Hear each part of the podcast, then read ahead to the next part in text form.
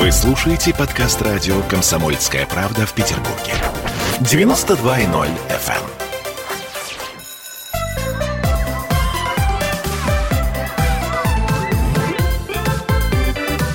Родительский вопрос. Мы в эфире 13.03. Петербургская студия радио «Комсомольская правда». С вами Ольга Маркина и психотерапевт Аглая Даташидзе. Ура, живьем! Да, наконец-таки живьем. Аглая, привет.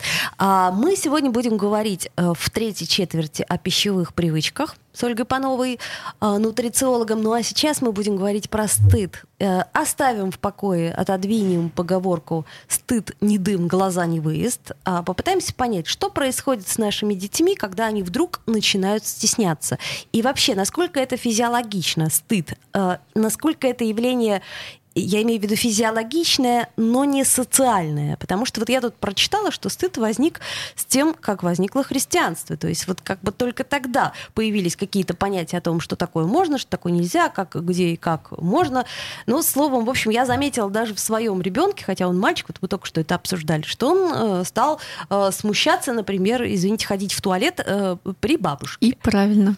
Вот, то есть ему уже так просто штанишки-то не снимешь. Но при этом он спокойно совершенно купается со мной. Ну, то есть в смысле, я имею в виду, я его купаю, и он не против. Да, но на самом деле стыд — это чувство социальное, то есть изначально у нас его нет. И если мы возьмем каких-нибудь туземцев, то там у него тоже нет. И если мы возьмем даже какие-то азиатские народы, живущие далеко от крупных городов, там гораздо меньше стыда. Вот. И социальное чувство для чего нужно? Для того, чтобы как-то регулировать Стыд — это регулятор возбуждения. Представьте себе, что приходит такой маленький ребенок, он такой, ой, вот сейчас, вот, вот, и в ботинках, вот там пряник на столе там и так далее. А там такая бабушка говорит, так, смотри, ты в ботинках, ботиночки ты сними, а ты куда вообще? Суп надо есть? Так. И ребенок так хоп-хоп-хоп и чувствует себя немножечко застыдившимся, униженным. Что значит униженным? Не в смысле, что ему сказали, ты маленький, знай свое место. А тут он осознал, что вообще-то не как-то он вот так, как паровоз может въехать. И не все для него. А тут как бы есть еще другие люди. И он маленький, ему нужно послушать и так далее. Поэтому, конечно же, стыд э, нужен нам, да, нам для того, чтобы регулировать возбуждение. И, соответственно, если у нас есть много возбуждения, часто оно регулируется стыдом. Это знают многие люди, которые э, играли в разные сексуальные игры. Там, когда начинаешь рассказывать, что тебе стыдно, все, возбуждение сразу щух повышается. Поэтому если мы хотим найти какой-то много энергии и много витальности, то нам нужно смотреть туда, где нам стыдно, в какие-то вещи. А, и стыд бывает двух видов. Бывает так называемый творческий и токсический. Так. Что это значит? А, вообще стыд это прерывание поддержки в поле. Это не я придумала. А, что значит в поле? Не в поле, в чистом поле, а вот в семье. Вы заходите и говорите: "Здравствуйте, а можно?" И тут такие все притихли, и вы понимаете, что вы что-то не то сказали, или, может быть, тут концерт идет, или вы разворачиваете конфетку, а тут концерт идет, и на себя дядя из э, первого ряда оборачивается и так просто смотрит, даже не говорит ничего. И эта конфетка, этот фантик, все. Вот. Творческий. Это когда мы начинаем ориентироваться в ситуации при помощи такого стыда, при помощи такой неловкости. Мы начинаем понимать контексты, что во дворе орать, прыгать можно, и это хорошо. А если ты пришел в капеллу с бабушкой, не дай бог, надо сидеть тихо и быть хорошим там мальчиком и так далее. Если пришли какие-то свои, и тебе с ними, ты бесишься, и вообще круто.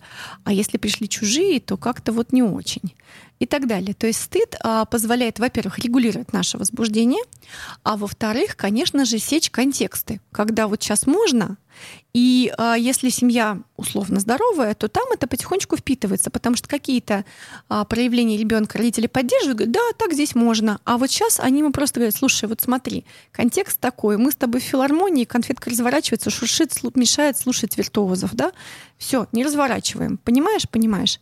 А, регулирует, и в итоге у человека появляется такое интуитивное чувство, да, вот где можно, где нет, неловкости.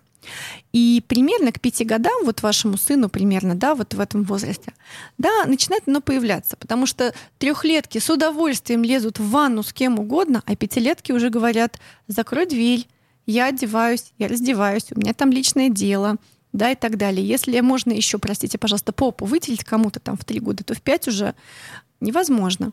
Вот, поэтому, а, конечно же, есть возраст, когда дети начинают стыдиться неожиданно, тут они заходили такие, эй, а тут они стыдятся. И это пять лет. Угу.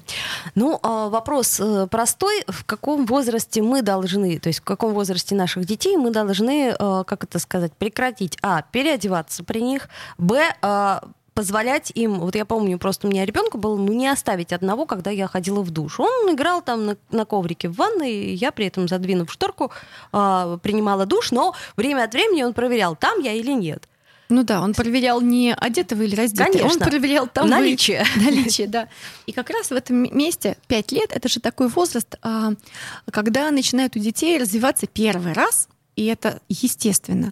Любовь и сексуальность, когда они чувствуют, что у них много энергии, много любви, в частности, к маме и к папе. Девочки хотят выйти замуж за папу, мальчики жениться на маме. Такие романтичные пока Да, представления, и они да? пытаются всего себя и, и телесно, и духовно принести маме и папе. И тут мама говорит, смотри, все прекрасно, я тебя люблю, но твое тело отдельно, мое тело отдельно. Да? И в этом месте они же хотят соединиться, потому что они очень любят. Ну, а мама же проверенная папой женщина, как бы. Папа плохого как бы не, Не посоветует. не посоветует, а мама неплохого тоже не посоветует. Почему бы мне не взять папу или маму, да? И вот в этом месте, конечно, прекращаются, отделяются. И, конечно же, в этом месте дети ужасно недовольны. Они стучат и проламывают дверь спальни и так далее, плачут и так далее, страдают. Но когда ты это выдерживаешь, то ты неожиданно обретаешь свое личное пространство, где ты можешь ходить в душ, и никто не проверяет, там ты или нет, вот прямо сейчас. Вот. И вообще очень много свободы такой родительской приобретается. Но Существует другой вариант стыда, токсический. Токсический. А, представьте себе, что м, родители и знают единственный способ регулировать возбуждение. Они стыдят. Они говорят, как ты, как ты мог, смотри, все вот так, а ты вот так. И, к сожалению, сейчас так делают не родители, а чаще всего, наверное, все-таки предыдущее поколение, бабушки и так далее. Как тебе не стыдно? Особенно так, к сожалению, часто делается в той ситуации, когда ребенок что-то сделал, и он не знает, просто что так делать было нельзя. Но он, как инопланетянин, пришел на нашу планету и делает что-то, да, согласно физическим законам. А ему говорят, филармония, шуршит обертка, да, а он не знал же ни что она шуршит, ни что тут будет так тихо, вообще, что так все принято. Вот. И очень часто бывает так, что ребенку все время, не объясняя правила, говорят, что он не прав, что он должен стыдиться, что он должен Мгм, делать так, что он мгм. должен себя бы как-то вот подзажать. И если ему говорят достаточно долго, долго это, и на все, да, то у него есть, а, может сформироваться два варианта. Либо у него будет такое противоположное поведение, он будет специально делать. Вот стыдят, а он специально делает, а, и как это сказать, ипотирует. Ну, Мгм, и такое мгм. бывает. Ип- эпатажно. Снимает штанишки, а, что-то делает, показывает, потому что, ну, злится очень. Ну, Мгм, прикиньте, у мгм. вас у него было на что-то такое вот психомоторное возбуждение, ему хотелось побегать, ему хотелось конфетку, ему хотелось вот это, ему хотелось обнять своего друга, ему хотелось рассказать при дяде, который приехал к маме или там к папе, сколько у него всего, а это мамин гость или папин, да? Мгм, мгм. Вот, а а ему сказали нет. И, конечно же, в этом месте он может эм, начать эпатировать, он может обидеться. И или у него может сформироваться такая внутренняя, очень стыдящая фигура. Внутренняя часть личности, которая все время за все стыдит. Что бы ты ни сделал, да, и уже, э, соответственно, у тебя постоянный контролер. Да, как будто бы, знаете, как вот выученный такой способ. Ты только высовываешься, а тебе хопа по башке кто-то, да? И как только у таких детей, людей потом во взрослом жи- жизни повышается уровень возбуждения какого-то психоэмоционально, как, бу- как только им что-то нравится, как только они чего-то хотят, как только они начали притязать на, а, на что-нибудь, сразу внутри кто-то говорит, не знаю, там, нежели богато, нефиг начинать. О, да, это, кстати, очень частая история. Я с ней встречалась. Э, Среди моих знакомых очень много таких людей, которым в детстве четко запрещали, стыдили, стыдили даже мысли вот, о том, что может быть что-то иначе. Да, многие же люди еще не отличают мысли от действия. Кажется, что если я подумала, то я уже и сделаю. Вот нифига подобного. Подумала Очень- о том, что я хочу новые джинсы, а это уже стыдно. Стыдно хотеть новые джинсы. Да, или подумал, чтобы, что вот очень нравится другая женщина, не жена, ну просто нравится, да? Почему бы не нравится? Здоровым людям вообще много кто нравится, и это сложности создают в семейной жизни. И как будто уже изменил, да? И вот в этом месте, конечно, христианство говорит, Так. Помыслы. Да, помыслы. И, конечно же, такие люди выглядят очень зажато, потому что они как будто бы жмут себя изнутри, и куда девается вся эта витальность? Да, вот эта вся жизненная энергия, которая в нас просыпается каждое утро, если вы выспались, если вы здоровый, гормонально активный человек.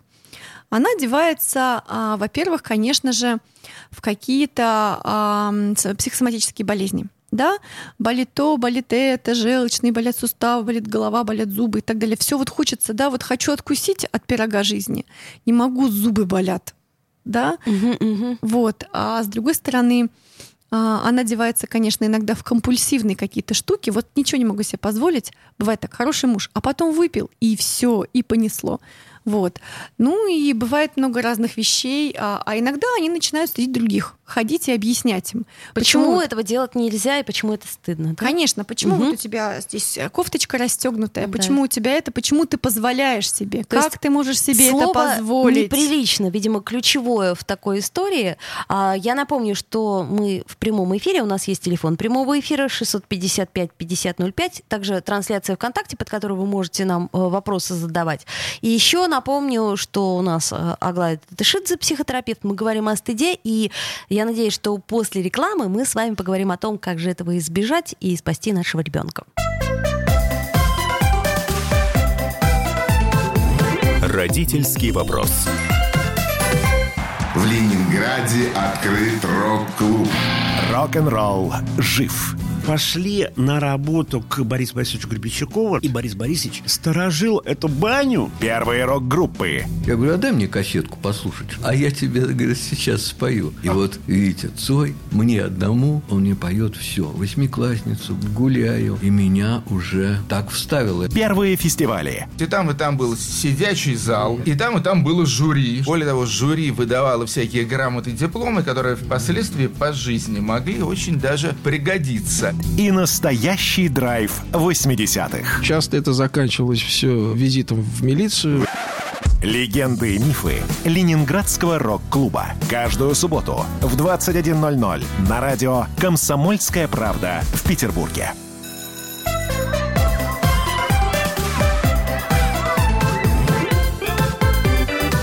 Родительский вопрос.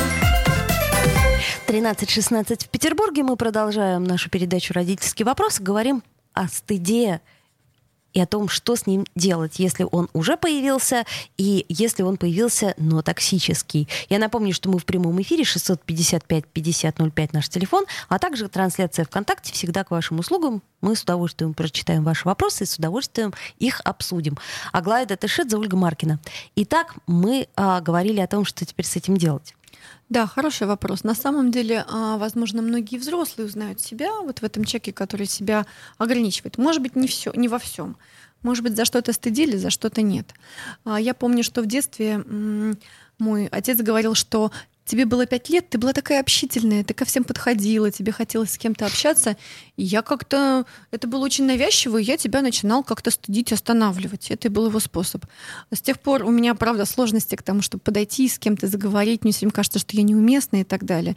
Даже если на меня так приветственно, как вы смотрите, говорит, давай подойди, там, давай подойдем. А, И это вот токсическая конструкция.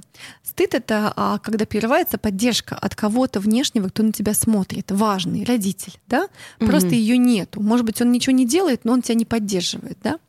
И в этом месте важно ее восстанавливать. Да? Важно восстанавливать взрослому для начала. Да? Что делает нам с детьми? Поработать над собой, как всегда. А, то есть иногда взрослые приходят на терапевтические группы и говорят, слушайте, а вам вот нормально вот это вот? А я говорю, да нормально. Ой, да, я тоже буду делать. А вот это нормально? Да, я тоже буду делать. То есть быть как все. Да, и как-то потихонечку, потихонечку а, спрашивать, да, у окружающих, а тебе нормально, что я это, а тебе нормально? И может выясниться, что как раз наоборот, ты, который немножко себя подотпустил, гораздо интереснее для всех остальных, и как-то вкуснее, сочнее, чем тот такой су- сух- суховатый, как бы в рамках а, тради- да, традиции. Приличный, да. такой. Приличный. Вот я э, очень хорошо помню это слово и очень хорошо помню себя в детстве, когда, например, я краснела от словосочетания туалетное мыло. Мне казалось, ну это как-то так неприлично, ну как можно это говорить? Туалетное мыло. А еще у нас была такая чудесная нянечка, которая придумала чудесное наказание. А, кто плохо себя будет вести, она говорила, тому я вместо салфеток дам туалетную бумагу. Мы все, о, Боже мой, ужас. как будто бы она уже априори какая-то грязная, да? Ну, вот не знаю почему, но вот эта вот э, четко совершенно тема была табуирована, и э, с чем это было связано изначально, я не могу вспомнить. Да, ну вот не была эта нянечка в Таиланде, где везде туалетную бумагу на стол ставят вместо п- И полотенец. ничего. Ну, советские нянечки вряд ли были в Таиланде. Да, и не побывает. Ну, однако, да, первое, что нужно вообще проверять самому, да, вообще, а это нормально, а это нормально, а здесь нормально, как-то ориентироваться. То есть, конечно же, если правда много стыда у самого взрослого, то важно пойти к психологу. И важно понимать, и это не моя м, цитата, а коллег, стыд — это рекордсмен по хранилищу витальности. То есть если вам нужны жизненные силы, интересы, возбуждение, вот все вот это, чего нам хочется, нужно смотреть в то место, где вам стыдно. А, это правда рекордсмен по хранилищу витальности. У детей ее дофига, да, поэтому ее немножечко так подпричесываем. Дальше, если мы, а, поэтому если вам нужна ваша витальность, нужно выписать то, что вам стыдно, и потихонечку начать это как-то, может, либо, либо делать, либо что-то еще. Потому что у взрослых иногда оказывается, что стыдно какие-то такие вещи, ну, дурацкие, да, которые никому больше не стыдно, только мне, да, и- Да-да-да. и я это сделаю пару раз, и меня отпустит, и тогда у меня как будто бы, знаете, крыло вырастет в этот момент Мгм. с детьми. А, конечно, если вам очень хочется прямо вот так налететь на него коршуном, начать стыдить, значит, это у вас, а, правда, вам, у вас сильно зашкалило, вы вылетаете из роли родителя в этот момент и вспоминаете свою бабушку, которая так и делала, или нянечку там с туалетной бумагой. Детям важно объяснять контексты. Смотри, здесь делают так, а здесь делают так. Вот так вот, знаете, как иностранцу, инопланетянину. Так не делают, так, так делают. И очень важно не оставлять без объяснения. Да? Вот когда, знаете, такое хопа, и все замолчали, и кажется, ты, ты что-то должен знать, а чего знать, и уже быть готов, а к чему готов, непонятно, но должен быть. И не готов, и ты как бы тебе стыдно, и ты виноват. Да? Вот, надо просто объяснять, э, разбирать ситуации. Вот. А, и, может быть, должно быть какое-то место в семье, в жизни, в отношениях, где вообще можно поговорить о стыде и о том, чего стыдно, и вообще чего нам уже стыдно, чего нам хочется. И, может быть, должно такое место, внимание, быть, где можно это делать. У меня есть знакомая, у которой пятеро детей. Ну и понятно, что там всякое бывает, они живут в трехкомнатной квартире, но когда они приезжают на дачу, нельзя ругаться матом. Вот. Но есть баня, куда можно пойти, закрыть за собой дверь и ругаться матом сколько хочешь, когда ты один. То есть должно быть какое-то место, где ты можешь этот пар спустить, потому что со- социум, конечно, и особенно если много людей вокруг, они как перепелки, знаете, там вот, а, которые клюют друг друга, потому что если пространства не хватает, много возбуждения накапливается, много энергии, а реализовать ее некуда, потому что ты начал реализовывать энергию, а там голова соседа, да, он тебе говорит, ты что? И вот должно быть какое-то место, где я могу соприкоснуться с этим, поговорить об этом, может быть, один, может быть, с собой, какой-то список. И, конечно же, должна быть баня, где можно ругаться матом, иногда скакать голышом, делать какие-то вещи, которые кажутся стыдными. И я вас уверяю, что очень часто человеку кажется, особенно если он много себя зажимает, что он сейчас как, как пойдет и сделает Как все всякую- скажет, как все сделает. да, и сделает что-то такое, знаете, воздух влетит без одежды, да, не знаю, там, а, на главной площади. А по факту, вот с кем я не говорила, это так, такая маленькие какие-то очень человеческие штучки, да, вот.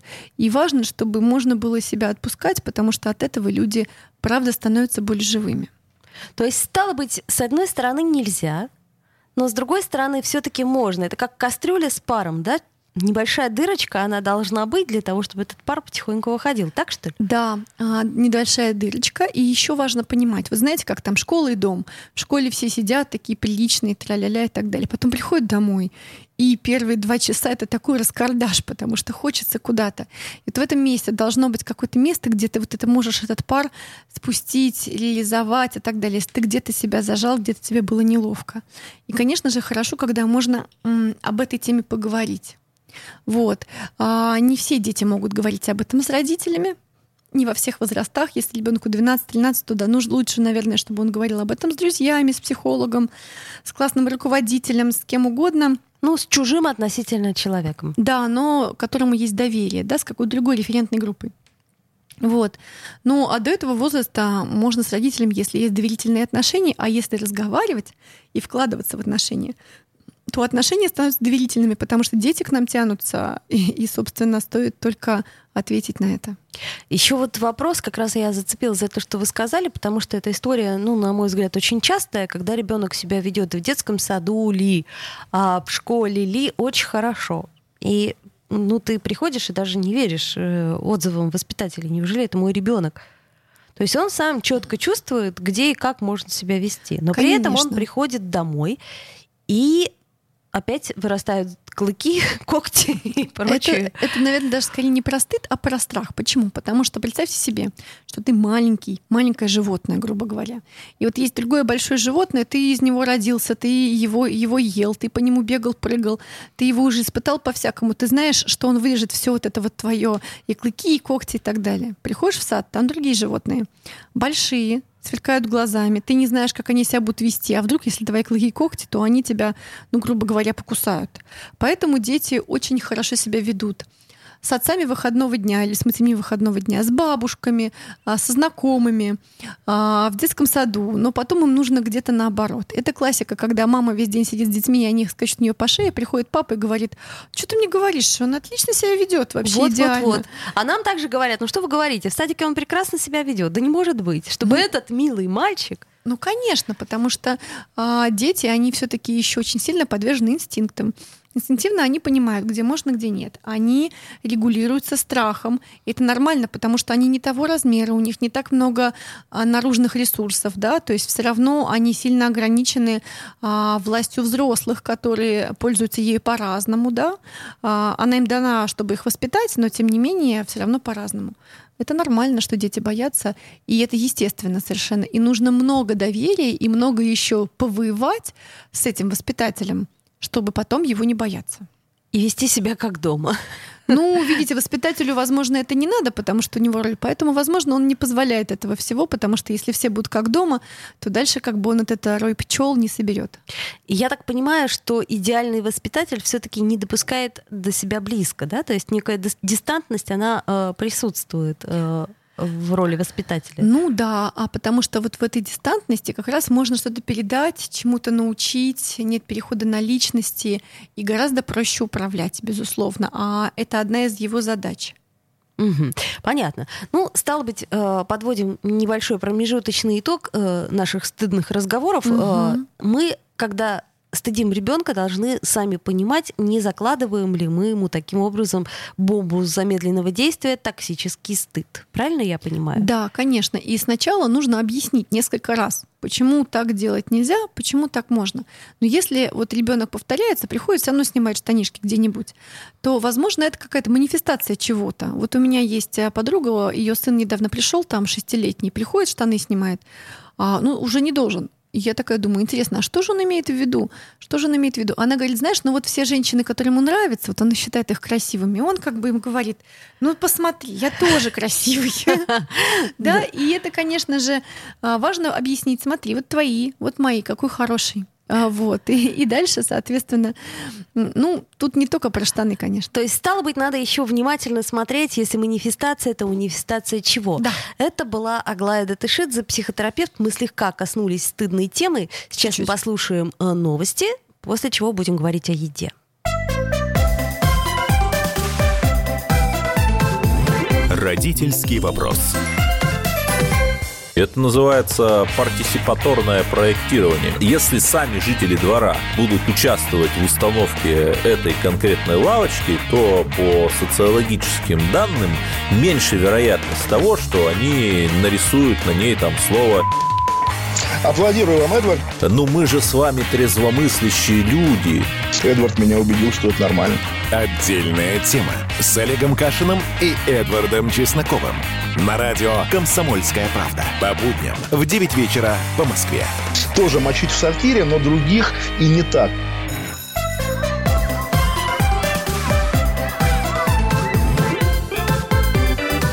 Родительский вопрос.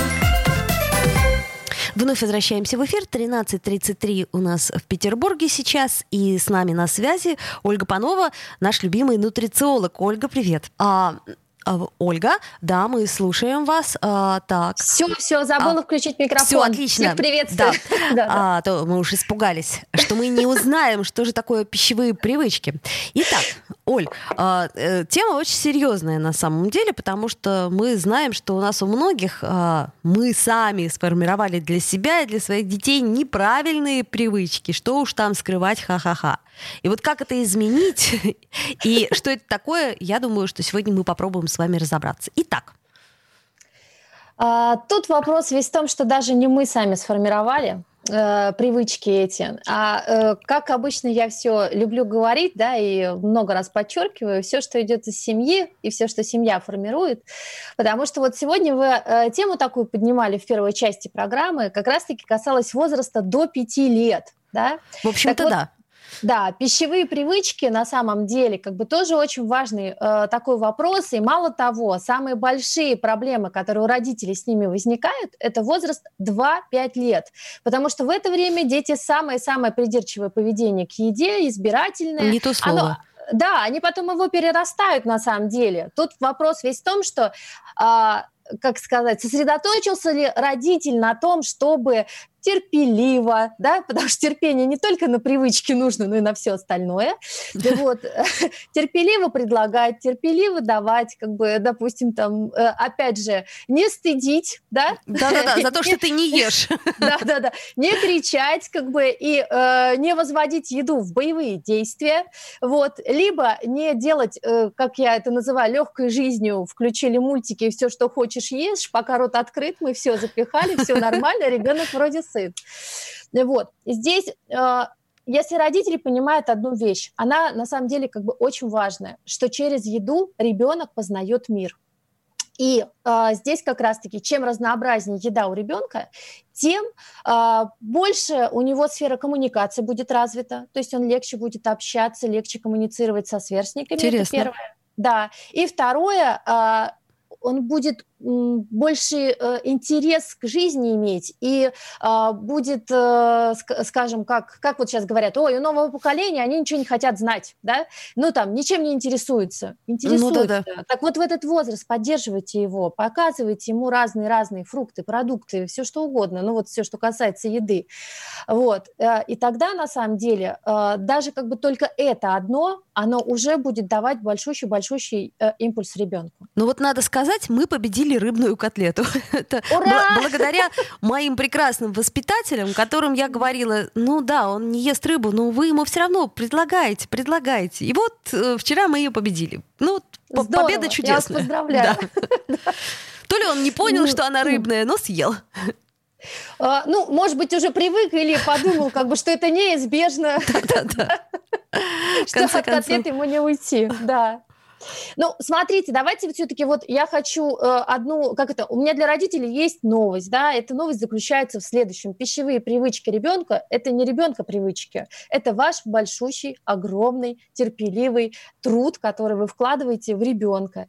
И мало того, сейчас на самом деле самое простое и одновременно сложное именно в современном э, нашем мире, да, в современных условиях, то, на что мы с вами можем влиять, э, и э, то, что мы можем ребенку как бы дать, э, ну, там, развить в нем, это то, чтобы ребенок был здоров, как бы, и это именно через еду, да, и, соответственно, э, вот э, я для себя выделила, скажем так, пять параметров, которые должны быть сформированы как привычка у ребенка. Так. Первое – примерный режим питания. Да? Но мы с вами про режим говорили, я не буду отдельно останавливаться. Ребенку будет легче и в садик, и в школу ходить, когда у него есть этот режим. Второе не кидайте меня сразу всем. Готовка еда дома. Я понимаю, что у всех по-разному а, есть время, ну как бы все остальное. Но я вас умоляю, чем больше как бы ребенок ест дома, тем он здоровее, и это самая важная пищевая привычка, не говоря уже о совместной трапезе, о чем мы уже говорили. Разнообразие, о нем я уже сказала, да. То есть сами покупайте больше как бы разных продуктов, ну сами вместе с ним изучайте. Наверняка вы тоже многих продуктов и не покупаете, и не используете, и не знаете, что это такое. Ну интересно же, правда? Не то слово.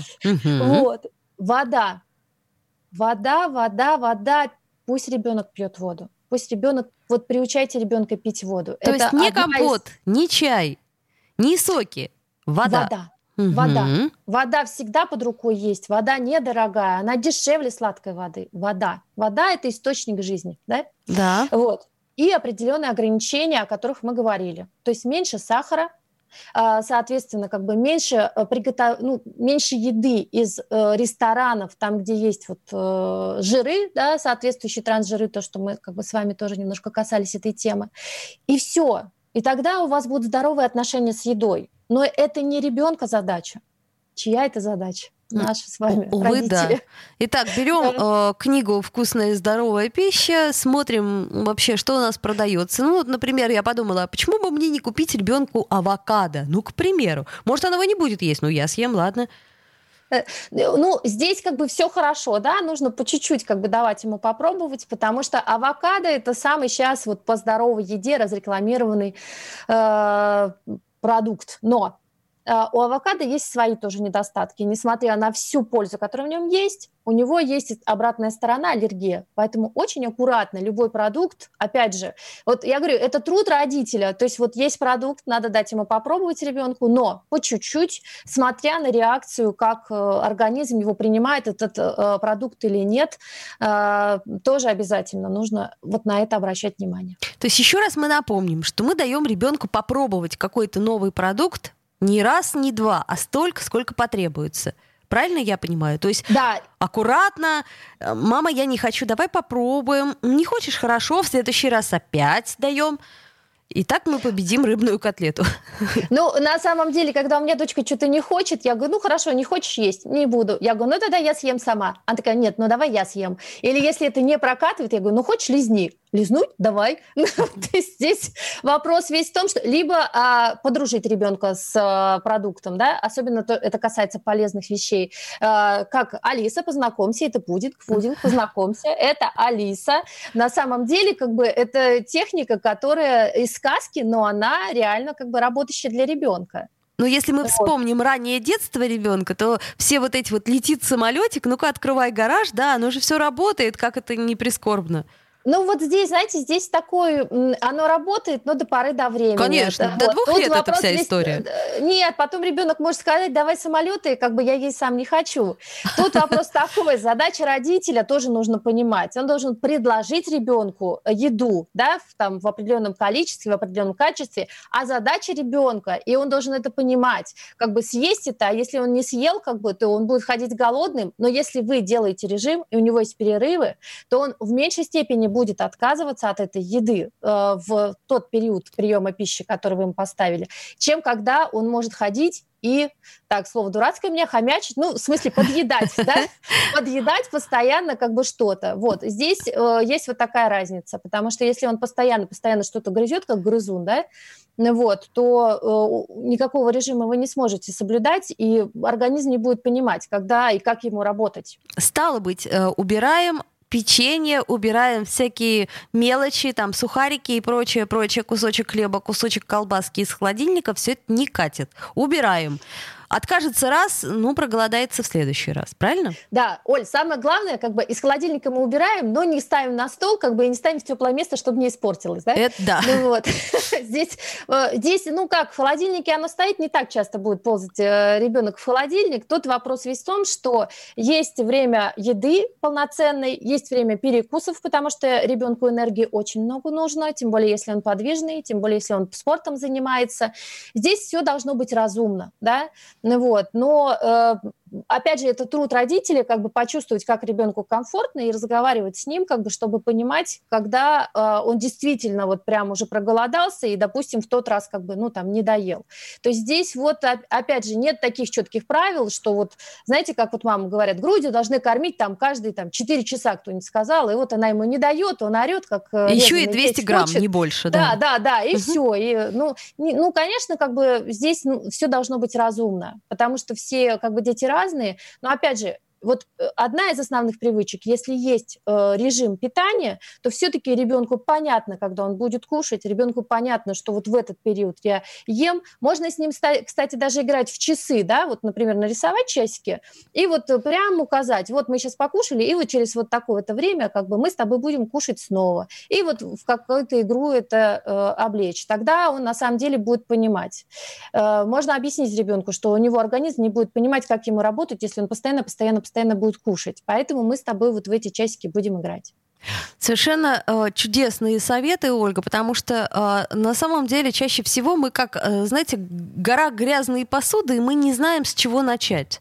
И вот да. тут то же самое. Я так понимаю, что не только у меня, но и у очень многих наших слушателей пищевые привычки детей уже, увы, сформированы, и сформированы, увы, неверно. И поэтому теперь понятно, с чего начинать. Начинать надо как минимум с режима, ну и, соответственно, все остальное, что вы перечислили. И готовить дома, готовить больше дома. Женщины, мужчины, ну вспомните, что вы хозяйки, хозяева и прочее, прочее, прочее. И обязательно готовьте дома. Спасибо, Оль, это очень ценная история Спасибо для очень. нас. И я напомню, что это Ольга Панова, а, дипломированный нутрициолог. И а, в следующий раз мы тоже поговорим о чем-то таком, а, что будет интересно каждому из вас. С вами была Ольга Маркина. До встречи, друзья.